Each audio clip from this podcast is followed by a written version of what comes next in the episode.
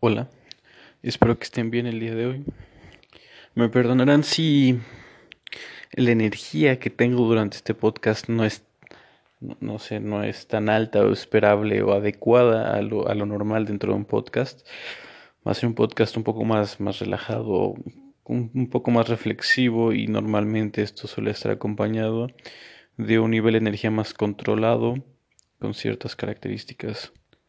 Hoy quiero hablar acerca de algo que se me hace muy interesante, que es los estados en los que te encuentras como persona.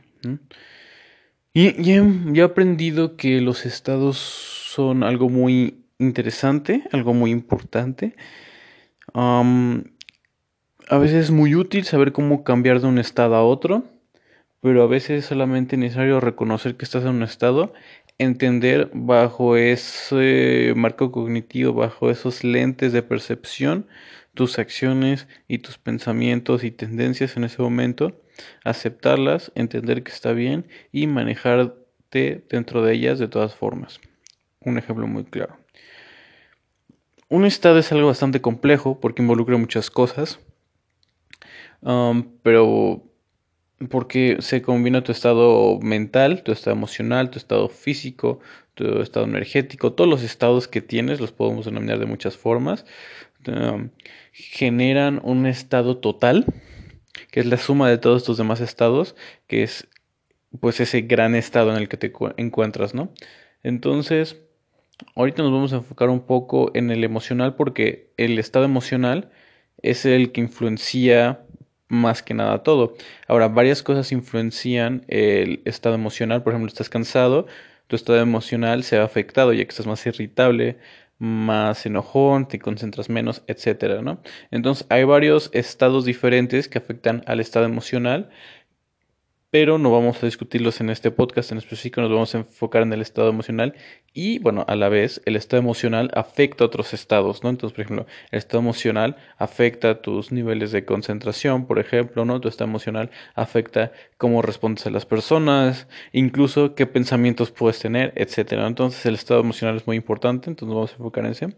Y al mismo tiempo, un estado emocional también es un poco difícil de definir porque pues un estado no es una emoción, es un conjunto de emociones o la, el porcentaje de las emociones que tienes genera un estado, porque puedes tener un estado bonito, por así decirlo, un estado que sea, vamos a decir, 30% paz, 30% felicidad y pues otro 30% alegría, que pueden ser muy similares, y otro 10% de las demás, ¿no? Es un buen estado. En cambio, si tienes 50% de enojo, 30% de resentimiento y 20% de amargura, ese no es un estado, ¿no? Aparte, esta es una forma de que solo nos imaginemos, porque obviamente no tenemos emociones en porcentajes, no de esa forma por lo menos. Entonces, bueno, hablando del estado emocional, puedes tener diversas emociones.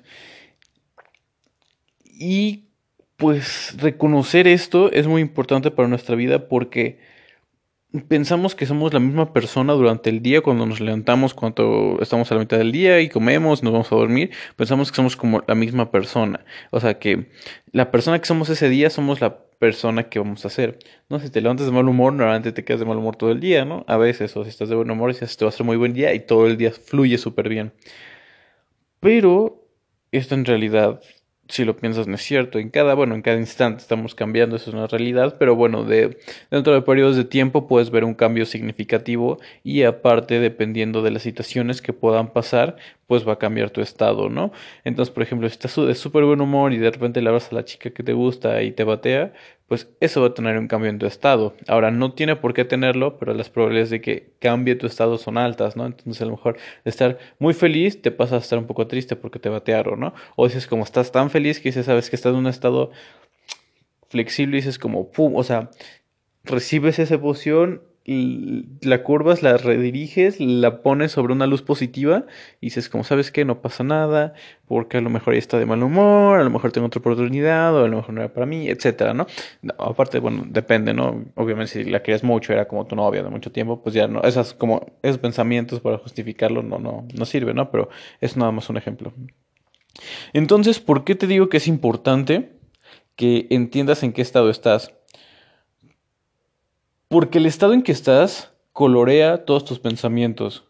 Y es bastante extraño. Por ejemplo, si estás en un estado no óptimo de tomar decisiones para el futuro, pues todo te va a parecer como una mala idea. Por el momento vamos a tomar tres estados. Feliz, triste y enojado. A grandes rasgos es una simplificación del estado, pero bueno, del estado es en su mayoría relacionado con felicidad, en su mayoría relacionado con tristeza, ¿no? Y pues la mayoría relacionada con enojo. Entonces, por ejemplo, estás en un estado como de tristeza, de, de nostalgia, de que estás como una una poca energía y estás reflexionando acerca de todo, si te presentan algún plan de acción para hacer por el próximo tiempo, tus pensamientos pueden ser como de que no, pues no quiero, está un poco complicado, ¿sabes qué? No. O sea, lo ves bajo ese filtro que tienes puesto, ¿no? Entonces,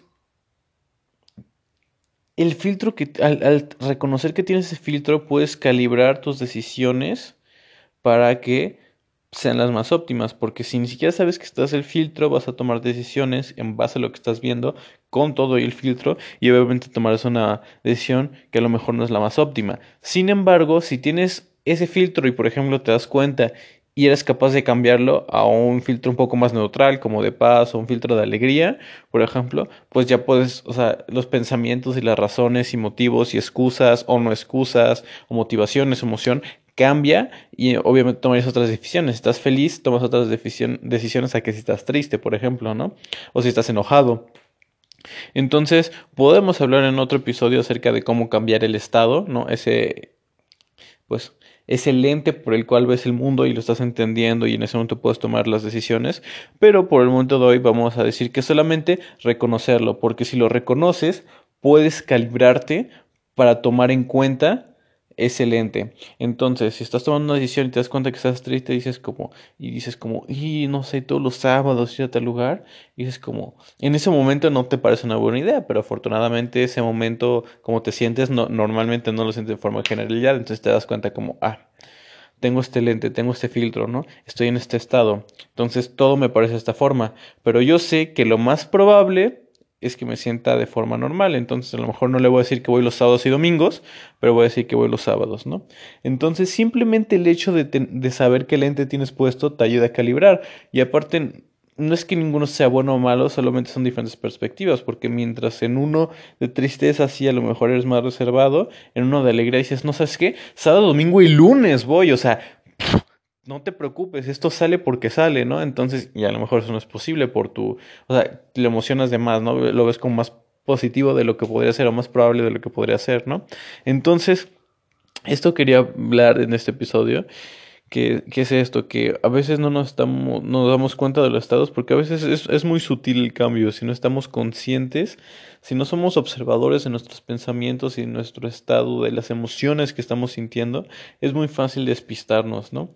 Entonces, por ejemplo, obviamente todas las personas saben que cuando estás enojado no es bueno tomar decisiones porque pensamientos irracionales en ese momento suenan lógicos o pensamientos que básicamente son dañinos para ti o para otras personas suenan como el mejor curso de acción cuando estás enojado, ¿no? Cuando estás feliz normalmente pues a lo mejor en un estado feliz neutral es mejor para tomar decisiones porque te estás como a lo mejor en un éxtasis gigante, pues todo pinta rosas y entonces así como sí, y entonces voy a ir a la escuela y aparte voy a trabajar y voy a leer y voy a hacer ejercicio y voy a aprender chino y voy a salir con mis amigos y a lo mejor sí puede ser sin ningún tipo de problema, pero a lo mejor tienes que, ¿sabes qué? Pues bueno, no voy a leer tanto porque voy a salir con mis amigos, ¿no? Y bueno, a lo mejor chino ahorita no puedo porque me voy a enfocar en, en mi salud física, ¿no? Algo así. Entonces, o a lo mejor sí puedo hacer todo, pero en menos cantidad de lo que habías pensado, etc.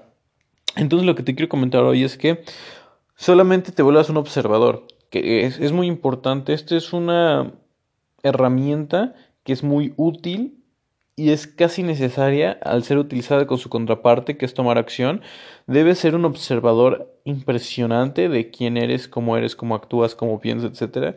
Pero si no va acompañado con acciones muy diferente, porque hay un imbalance. Si solamente observas cómo eres, pero no haces nada, por ejemplo, para cambiarlo, si quieres cambiarlo, no sirve de nada. Y si actúas sin tener la reflexión, pues vas a actuar de forma errática, sin ningún tipo de de causa ni motivo de ser, ¿no? Entonces las dos van íntimamente ligadas. Ahorita estamos fomentando, estaba más de la mano con la parte de observar. Entonces, pues básicamente es eso. Yo te recomiendo que cultives una habilidad de observar, de cuando estás como, simplemente, por ejemplo, estás triste, que reaccionas y dices como, ok, ¿por qué estás triste? Te observas, ves como tus pensamientos y tu estado anímico o a la hora de tomar una decisión.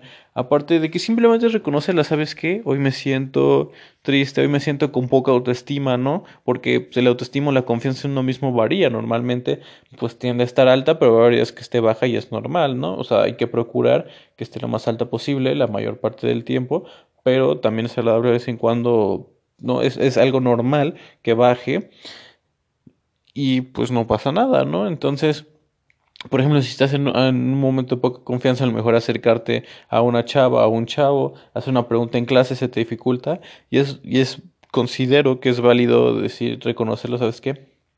Hoy, pues hoy eh, estoy en este estado y simplemente voy a aceptarlo y bueno, no voy a hacer la pregunta ahorita en la mitad de la clase, pero cuando acabe me voy a acercar a la profesora. Sí la vas a seguir haciendo, pero vas a ser un poco gentil contigo mismo y no va a ser esa acción que tan difícil resulte en ese estado. Que la puedes hacer, son diferentes mentalidades, ¿no? Pero es sentir un poco gentil con nosotros mismos porque también hay personas que dicen incluso esas cosas cuando estás más incómodo si lo haces creces y estoy de acuerdo no pero de vez en cuando es ser gentil con nosotros mismos y de repente empujarnos a ser mejores entonces las son válidas. O lo mismo a lo mejor la chava no le hablas porque está con sus amigas pero de repente dices como bueno la ves en el pasillo sola y ya dices un poco más fácil no entonces observar el estado en el que estás entenderlo, reconocerlo, ser gentil con ti mismo, ya seas feliz, enojado triste, calibrar tus decisiones en base al filtro que tienes puesto.